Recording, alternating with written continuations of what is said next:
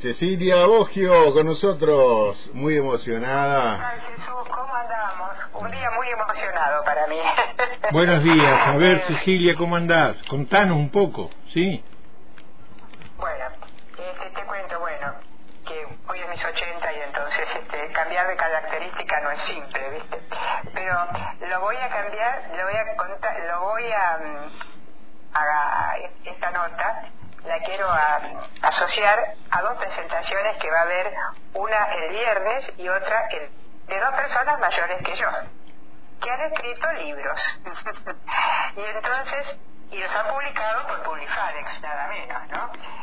Y me siento muy emocionada porque tengo ejemplos adelante, yo no voy a escribir ningún libro, eso seguro, pero tengo ejemplos de adelante de gente mayor que sigue intelectualmente lúcida y sigue intelectualmente y, y vital y siguen vitales, que eso es lo importante de la vida, ¿no? Tener un motivo de vida y a mí, entre otras cosas, la familia, mi marido, mi, mi casa, la literatura es un motivo de vida y eso hace mucho bien. Bueno, me quiero referir a dos novelas. Una de Carmen Mancuso, se llama Mi abuela calabresa cuando el amor es poesía.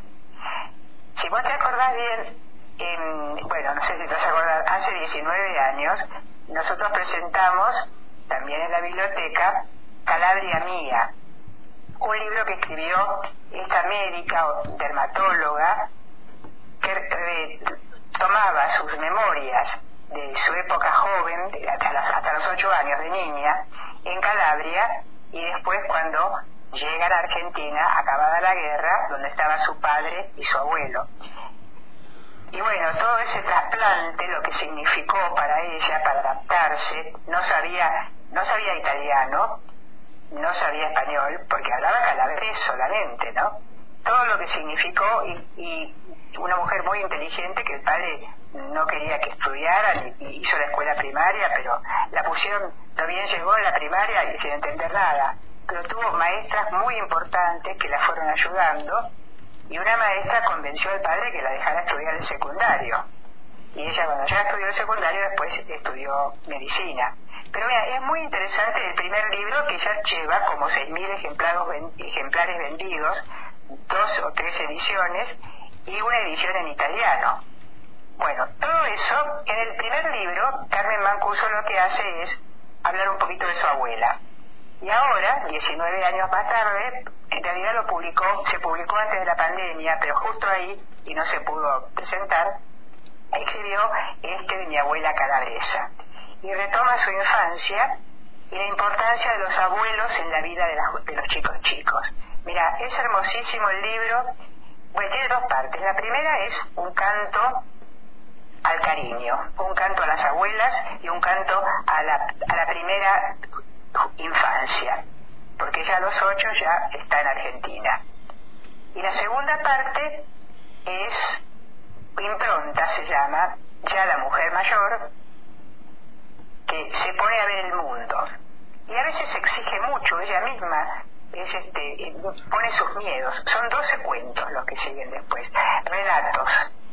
También aparecen los calabreses llegados a Argentina y que vivían todos en Buenos Aires, en la paternal, y hasta estaban también los polonios, es decir, los que habían venido de, de Polonia, familias enteras.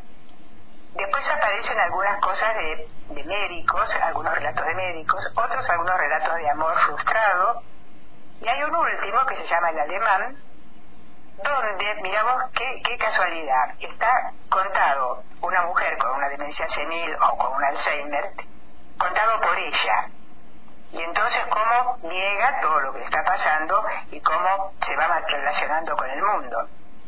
Y Samantha Shewin, en Pájaros en la Boca, también tiene un cuento terrible, que es eh, Respiración Cavernosa, que es también un, una mujer con Alzheimer narrando su realidad desde el punto de ella, de vista de ella, que ella se cree que está perfectamente lúcida, ¿no? Son dos cuentos que igual a leer y después te queda el de, el de Samantha Sherwood. Yo lo leí en la kinder que vos me prestaste cuando viajé, que después no podía dormir. pensando en si uno no se va a dar cuenta y mirar lo que hace, ¿no? Bien. Cecilia, este libro ya lo presentó, ¿no? Eh, ¿O se va a presentar? Se va a presentar mañana en la Biblioteca Popular, a partir de las siete y media. Ya ahí ya me encontré con gente en la calle que va a ir, va a ir toda Italia, todos los italianos de acá van a ir, pero eh, creo yo, pero ese libro vale la pena leerlo, muy lindo. Bueno, ¿cuál es el otro?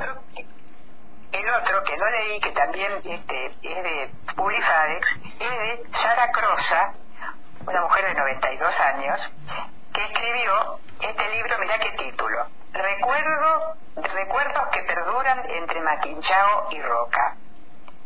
Y abajo el subtítulo dice, Sueños, no, eh, si sueños, nostalgias, desvelos. Me parece importantísimo. ¿Qué te parece a vos? Genial, Cecilia. Bueno, y seguimos con los festejos de los 30 años de Me Queda la Palabra, ¿eh? Por la nota que salió en el diario sí, bueno, hoy. El trabajo que hizo Lucio, impresionante.